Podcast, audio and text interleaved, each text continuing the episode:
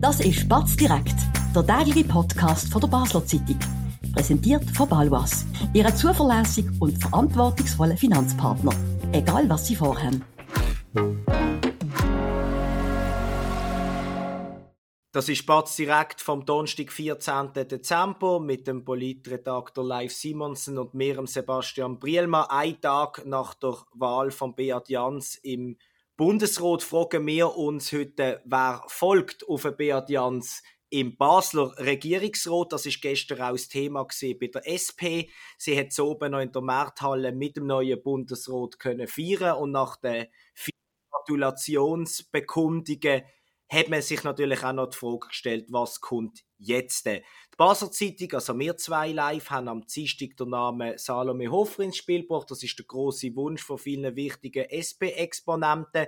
Und wir haben auch bilanziert, wenn sie das Wotti machen, dann darf sie das machen und hat exzellente Chancen, am Beat Jans nachzufolgen. Nur ist es auch so, dass Salome Hofer Zweifel hat, sich das noch, noch überlegt. Es gibt keinen definitiven Entscheid. Das verändert die Ausgangslage insofern live, das hast auch du herausgefunden, dass sich plötzlich Leute die Kandidatur doch nochmal überlegen. Was ist dort der neueste Stand? Ähm, es ist so, dass die, die Top-Shots von der SP, äh, namentlich Zara Wiss, die wiedergewählte Nationalrätin und der abgewählte äh, Mustafa Atici, die überlegen sich noch, die haben sich äh, zeitbedingt über die Meldefrist raus, die eigentlich gesetzt worden ist, und ich glaube zu spüren, dass die mit in der Erwägungen mit einbeziehen, was macht die Salome Hofer. Sie wissen beide, also vor allem Zara Wiss, dass die Salome Hofer ähm, bessere Aussichten hat. Nicht unbedingt wegen dem Standing, aber wegen ihrer politischen Ausrichtung. Sie ist viel mehr eingemittet als äh, Zara Wiss selber. Ähm, und äh, das alles führt dazu, dass das sich verzögert momentan bei der SP. Das finde ich sehr spannend. Anfangswoche hat es eher noch danach ausgesehen, dass äh, die Leute klarer gesagt haben, wenn Salome Hofer käme, dann hat sich das für sie erledigt. Jetzt äh, haben sie die Zweifel sicher auch mitbekommen. Es wird Leute, zum Beispiel hat die Fraktionschefin von der SP im Grossen Rot, ähm, Michaela Secciani, am Radio SRF gesagt, dass sie jetzt ihren Namen einfach mal in den Ring würde werfen, immer mit dem Addendum, ja, mal schauen, was da überhaupt noch passiert, wie sich das entwickelt. Und darum teile ich deine Meinung, sei es Sarah Wiss, sei es äh, Mustafa Atici, ähm, sei es sonst irgendjemand, auch sie machen alles vom Entscheid von der Salome Hofer abhängig. Ich denke, das ist so, das lässt sich einfach nicht ganz ähm, eruieren bei diesen einzelnen Exponenten. Gibt es auch noch andere Überlegungen? Also Mustafa Atici, der wird sich wirklich überlegen, ob er sich das nochmal antut. Das ist für ihn ein sehr strapaziöses Jahr gewesen, sagt er mir. Und ähm, es ist sicher Teil von, von diesen Gedankenspiel, was macht die Salome Hofer, aber nicht nur. Selbstverständlich, also das würde ich damit nicht sagen. Es gibt auch andere berechtigte Gründe zum Absagen, zum das nicht machen, aber Salome Hofer hängt so ein bisschen wie ein Damoklesschwert über allem. Warum ist das eigentlich so? Wieso hat Salome Hofer den Ruf von der Unschlagbaren? Den Eindruck teilen wir ja auch durchaus was ich einfach spüre, ist, dass die Salome Hofer von niemandem kritisiert wird und von allen, ähm, äh, von allen Seiten werden ihre Sympathien entgegengebracht, bis weit ins bürgerliche Lager rein. Ja. Und, und äh, man, man, hört einfach nichts Negatives über sie. Sie hat auch die, sie hat, sie wird alles mitbringen, auch, auch das Charisma, was in einer Majorswahl braucht. Also sie wäre, wenn sie wird kommen, dann wäre der, der Sitz auf Nummer sicher bei der SP, das ist ähm, definitiv, definitiv, definitiv. Also ich bin der Meinung, dass das ist ein SP-Sitz, der frei wird, logischerweise.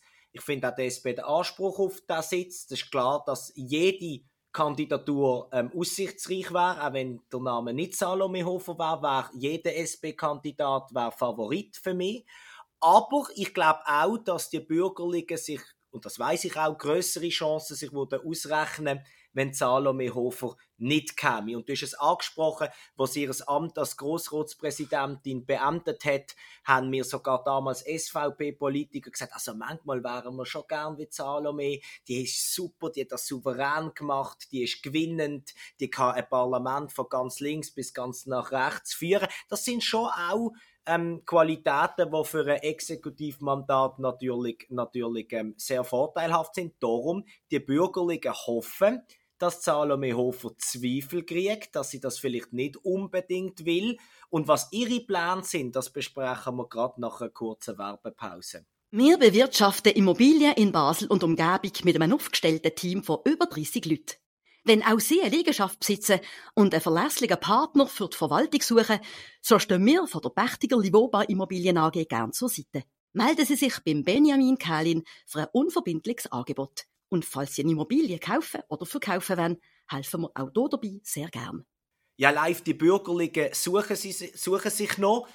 Ähm, dort ist noch nicht viel klar, ähm, was am, am Schluss sollte stattfinden. Jetzt gibt es einen neuen Plan. Und der zielt natürlich darauf hin, dass man versuchen will, dass Salome Hofer ein bisschen Lust an dieser Kandidatur, an einer allfälligen, verliert. Was sind dort die neuesten Erkenntnisse, die wir gewonnen haben? Ich weiß nicht, auf was du abziehst, wenn du sagst, man wird der Salome Hofer die Lust nehmen.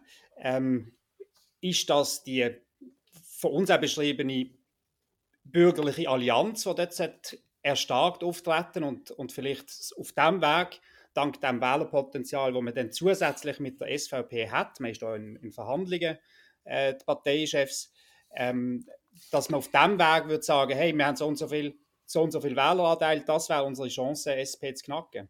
Das ist der eine Plan, wo man natürlich versucht, aber wie du sagst, ist es immer schwierig, das kennen wir aus den vergangenen Jahren, ähm, eine Allianz mit der SVP zu bilden. Es ist ja so, dass, was kann man der SVP im Gegenzug bieten? Vielleicht müssen wir ein bisschen ausholen. Die LDP wird nicht selber kandidieren, hat zwei Regierungsräte mit. Die hat ihre eine mit dem Lukas Engelberg, eine zweite kommt überhaupt nicht in Frage. Das heißt, es wird eine freisinnige Kandidatur sein. Da gibt es mehrere Namen. Luca Ucese, Grossrat, der Altgrossratspräsident, ähm, kann ich sagen, Egerlo und Vizepräsidentin Eva Bieland. Ich sehe dort Luca Ocese in der Pole Position.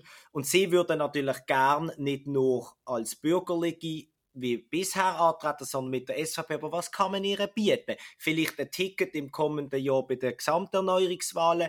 Das müsste aber von der jeweiligen Basis abgesegnet werden. Das ist immer schwierig, wie man aus der Vergangenheit weiß. Darum, wie du es richtig sagst, laufen die, äh, die, die Verhandlungen. Spannender ist der Punkt, wie sie, wenn die Kandidatur, sagen wir Urcese oder jemand anderes stärken. Und dort gibt es die Idee, dass man einen von den beiden bürgerlichen Regierungsräten, Konradin Kramer oder Lukas Engelberger, fürs, Präsidi fürs Präsidium kandidieren lässt. Was für mich durchaus Sinn macht, vor allem wenn man ein bisschen schaut, was haben die für Ämter inne und was haben die für Qualitäten. Würdest du das auch so sehen? Das wäre taktisch sicher nicht blöd. Die Frage ist einfach, wann die da. Ich weiß jetzt nicht, ob Lukas Engelberger, ähm, dem ist wohl im Gesundheitsdepartement und ich weiß nicht, ob der sich in der Rolle als Regierungspräsident, wo er jetzt ähm, ad interim wird ausüben äh, für die nächsten vier Jahre, bis, äh, vier Monate, bis die Vakanz dann wieder besetzt ist. Aber das ist nicht dort, wo er sich sieht. Das, das ist so. Beim Konradin Kramer ist das ein bisschen anders. Man hat immer wieder spekuliert, könnte er sich interessieren. Das ist auch 2020 ein Thema gewesen.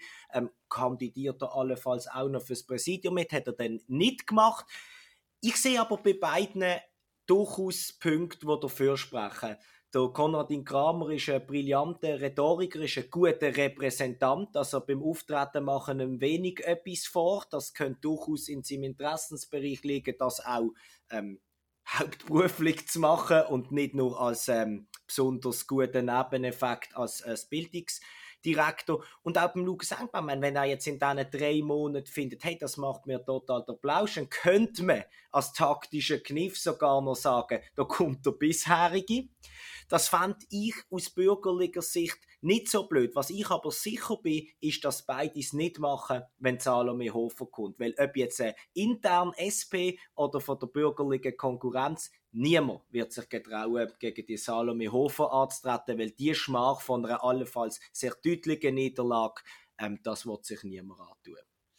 Nein, kommt noch dazu, dass also der Lukas Engelberg, also siehst du ihn als Regierungspräsident, er ist jetzt nicht, wir haben jetzt, das war jetzt der vierte, oder? Man hat den, Guy Morin und den Ackermann und äh, ähm, beide sind jetzt nicht gerade die grossen Charismatiker gewesen und jetzt hat man einen gehabt, der Beat Jans, wo wirklich eine Ausstrahlung hat über die Stadt aus, den man wirklich kennt in Bern und, und, und in der Schweiz.